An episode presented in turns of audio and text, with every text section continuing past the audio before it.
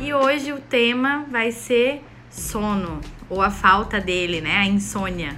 Eu coloquei um post esses dias no meu perfil, no Dr. André Psic, perguntando como é que o pessoal anda dormindo.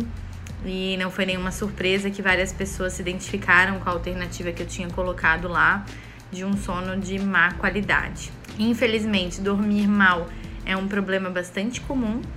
É, a prevalência varia, mas afeta até 30% mais ou menos né, da população em geral. E a insônia, né, o, o não dormir, demorar para iniciar o sono, acordar no meio da noite, uh, ter o sono agitado ou ter a sensação que não dormiu, é, é um dos, dos transtornos de sono mais prevalente. Então, essas situações todas que eu falei são consideradas insônia. Então, a pessoa pode dormir a noite inteira e mesmo assim ter a sensação de sono não reparador. Se você está me assistindo agora, se tem problema com sono, botam aí hashtag tenho e se tiver alguma dúvida for surgindo, vai colocando para mim. Tá? A insônia, como eu falei, é bastante comum, apesar de ser tão comum ou até mais, né? Do que a asma ou diabetes, ela é pouco diagnosticada e muito mal conduzida, muito mal tratada na maior parte das vezes. As pessoas tendem a se automedicar de várias formas, depois eu vou comentar, uh, e demoram muito para procurar ajuda. Até tem uma pesquisa que fala que 69% das pessoas que têm insônia não comentam isso com seus médicos. Então é bem importante, né, a gente enquanto médico perguntar como é que tá o sono dos nossos pacientes, porque dormir é fundamental. Isso é bem importante de falar, porque normalmente quem dorme mal, dorme mal há muito tempo. Então acostumou a dormir mal. Então às vezes a gente pergunta pro paciente se dorme, tá dormindo bem? Não, não tô dormindo bem, mas eu nunca dormi bem como se fosse normal, né? Então, claro, tem o padrão de sono de cada um. Tem pessoas que são dormidoras curtas e dormidoras longas, né? Pessoas que precisam de menos horas de sono para se sentir dispostas e conseguir conduzir suas atividades no dia seguinte de uma maneira ok. E tem pessoas que precisam de mais horas de sono.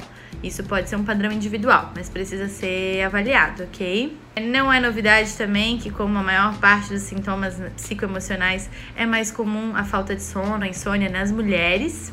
E vocês já vão entender por quê. Eu coloquei ali no nosso bannerzinho, né? Por que você dorme mal? Primeira hipótese de dormir mal é a fase da vida. Então vejam as fases da vida em que a gente pode dormir mal. Na adolescência, porque reduz a nossa produção de melatonina, aumenta o nosso estresse, as nossas responsabilidades, a gente está mudando de fase, está começando a ensaiar uma vida adulta. Então é normal os adolescentes terem mais sono durante a manhã, né? Dormirem mal durante a noite ou demorarem para dormir e terem mais sono diurno. É normal, tá? TPM, o período pré-menstrual, por conta das oscilações hormonais, pode dar tanto insônia quanto é, muito sono durante o dia. Gravidez, por conta também dos aumentos e variações hormonais, né? No início da gestação aumenta a progesterona, então aumenta a sonolência. E no final da gestação, a, a paciente não consegue, né, posição para dormir, fica desconfortável porque o bebê pressiona o diafragma, entre outras dificuldades anatômicas mesmo do final da gestação e acaba tendo então mais insônia. E a outra fase da vida é a menopausa, também por conta uh, das variações de humor, né? A queda de estrogênio, o aumento dos fogachos que às vezes acontecem em período noturno, aqueles calorões, então atrapalha bastante o sono de quem tem esse tipo de sintoma. Então, é normal que seja mais comum nas mulheres, porque as mulheres passam pela adolescência, passam pela TPM todo mês, podem ficar grávidas e depois que elas não estão mais podendo ficar grávidas, que não estão mais em idade fértil, elas vão para menopausa. Então, basicamente, todas as fases da vida da mulher é, predispõem a insônia. Fora o estresse dos multipapéis aí que a gente exerce na sociedade, certo? Por isso que é mais comum as mulheres terem, né, insônia do que os homens. Segunda possibilidade para sua insônia, distúrbios do humor. É muito comum que a insônia seja apenas um sintoma, né, a pontinha do iceberg de algo bem mais profundo, bem maior que tá aí por baixo.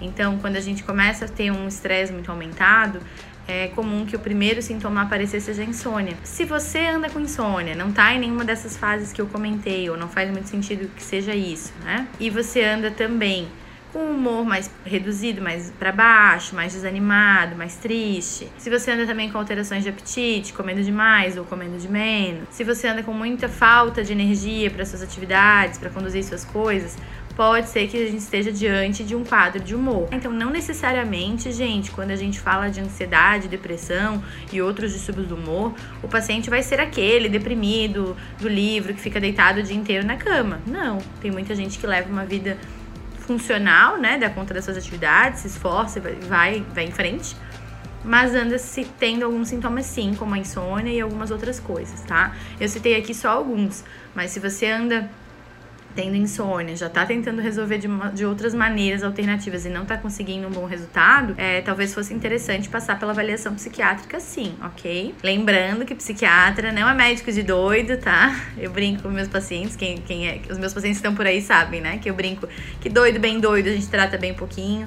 A maior parte são distúrbios e problemas que todos nós temos na nossa casa, com os nossos familiares, com os nossos amigos, como uma dificuldade para dormir, uma dificuldade na alimentação, alguma dificuldade pra, nos relacionamentos. Isso faz parte né, da nossa condição humana, ok? É, então, assim, coisas que eu acho que eu vou falar agora. Dez, eu li esses dias, eu gostei. 10 mandamentos para melhorar a qualidade de sono de vocês. Ok? Vamos ver se eu consigo lembrar os 10. Então, primeiro mandamento: terás rotina. É muito importante ter uma rotina aproximada de horário de dormir e de acordar. Bem importante ter uma rotina de horário de dormir e acordar, tá, gente? Então, claro, a gente tem os nossos compromissos, pode ser que varie um pouquinho mas evitar muita bagunça de horário. O nosso relógio biológico fica todo bagunçado e atrapalhado também. É, segundo mandamento: irás para a cama apenas, apenas quando estiveres com sono. Tem gente que quer fazer tudo em cima da cama, quer ler em cima da cama, mexer no computador, comer, beber, ver TV, falar no telefone. Não funciona.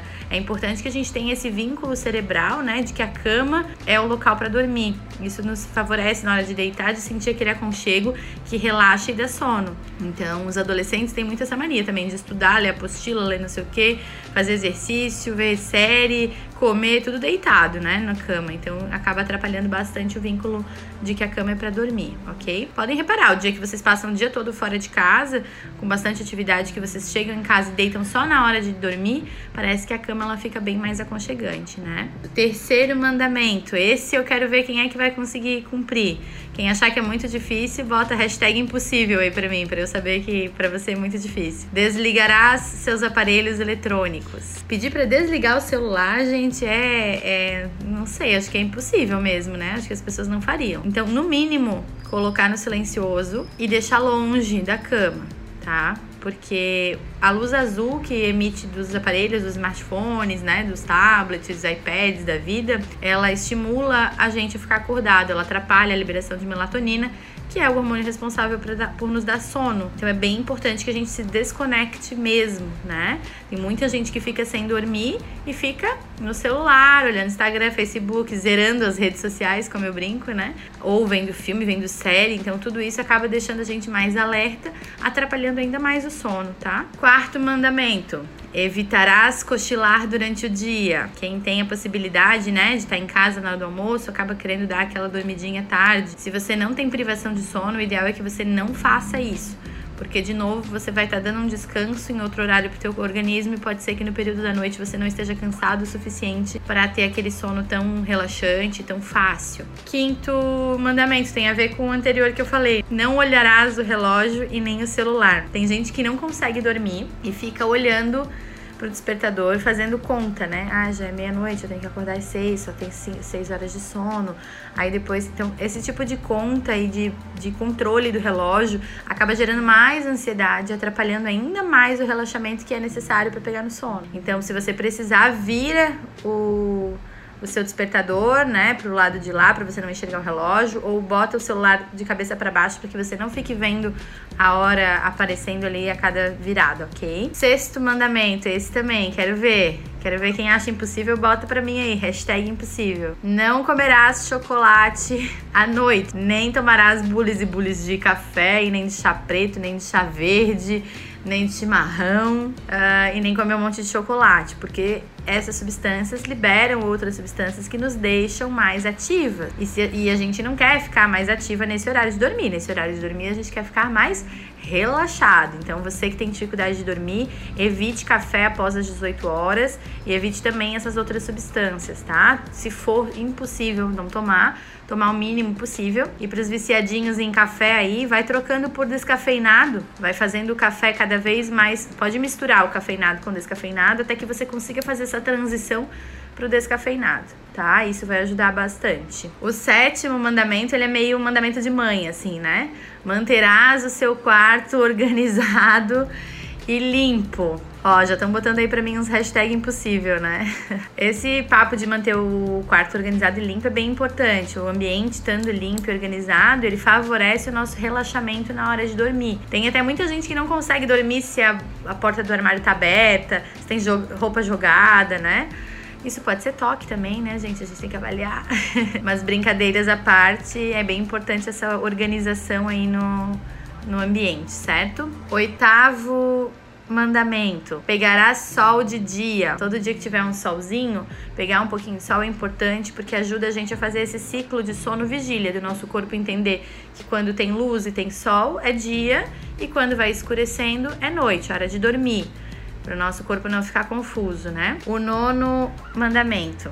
Esse também acho que algumas pessoas têm bastante dificuldade tranquilizarás o seu pensamento antes de dormir. Gente, tem que fazer um ritualzinho mesmo na hora de dormir. Começou a baixar a luz do dia, tá chegando a tardinha, você tá chegando em casa, então o volume da TV é mais baixo, ou vamos desligar a TV e vamos colocar uma música, vamos usar uma luz indireta e não essa luz amarela grandona na nossa cara o tempo inteiro.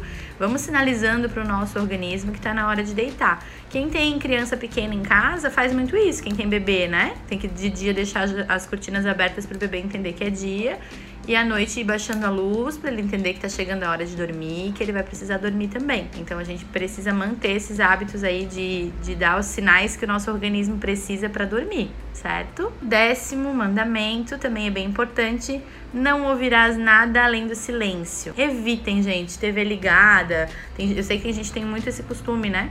Mas deixa no volume menor, evitem filmes de ação, barulho, música muito alta, porque todo, toda, tudo isso é distração para o seu cérebro. Acaba não permitindo com que ele foque no que ele precisa, que é o relaxamento suficiente para descansar, certo? Esses são os 10 mandamentos que a gente precisa para ter uma noite de sono tranquila. Espero que eu tenha auxiliado vocês em alguma coisa. Uma dica importante para quem fica pensando muito, ah, amanhã eu tenho que fazer tal coisa, eu tenho que chegar no escritório e fazer isso, tenho que ligar para minha chefe fazer aquilo. Não adianta você fazer isso na hora de deitar. Você não vai conseguir resolver nada deitado na sua cama. Então, pega um papel, faz uma lista, de repente, das primeiras cinco atividades que você tem que fazer ou não pode esquecer no dia seguinte, porque é uma maneira de você transferir a angústia que tá aqui pro papel. Guarda o papel, bota na sua bolsa e diz: amanhã eu vou resolver isso aqui.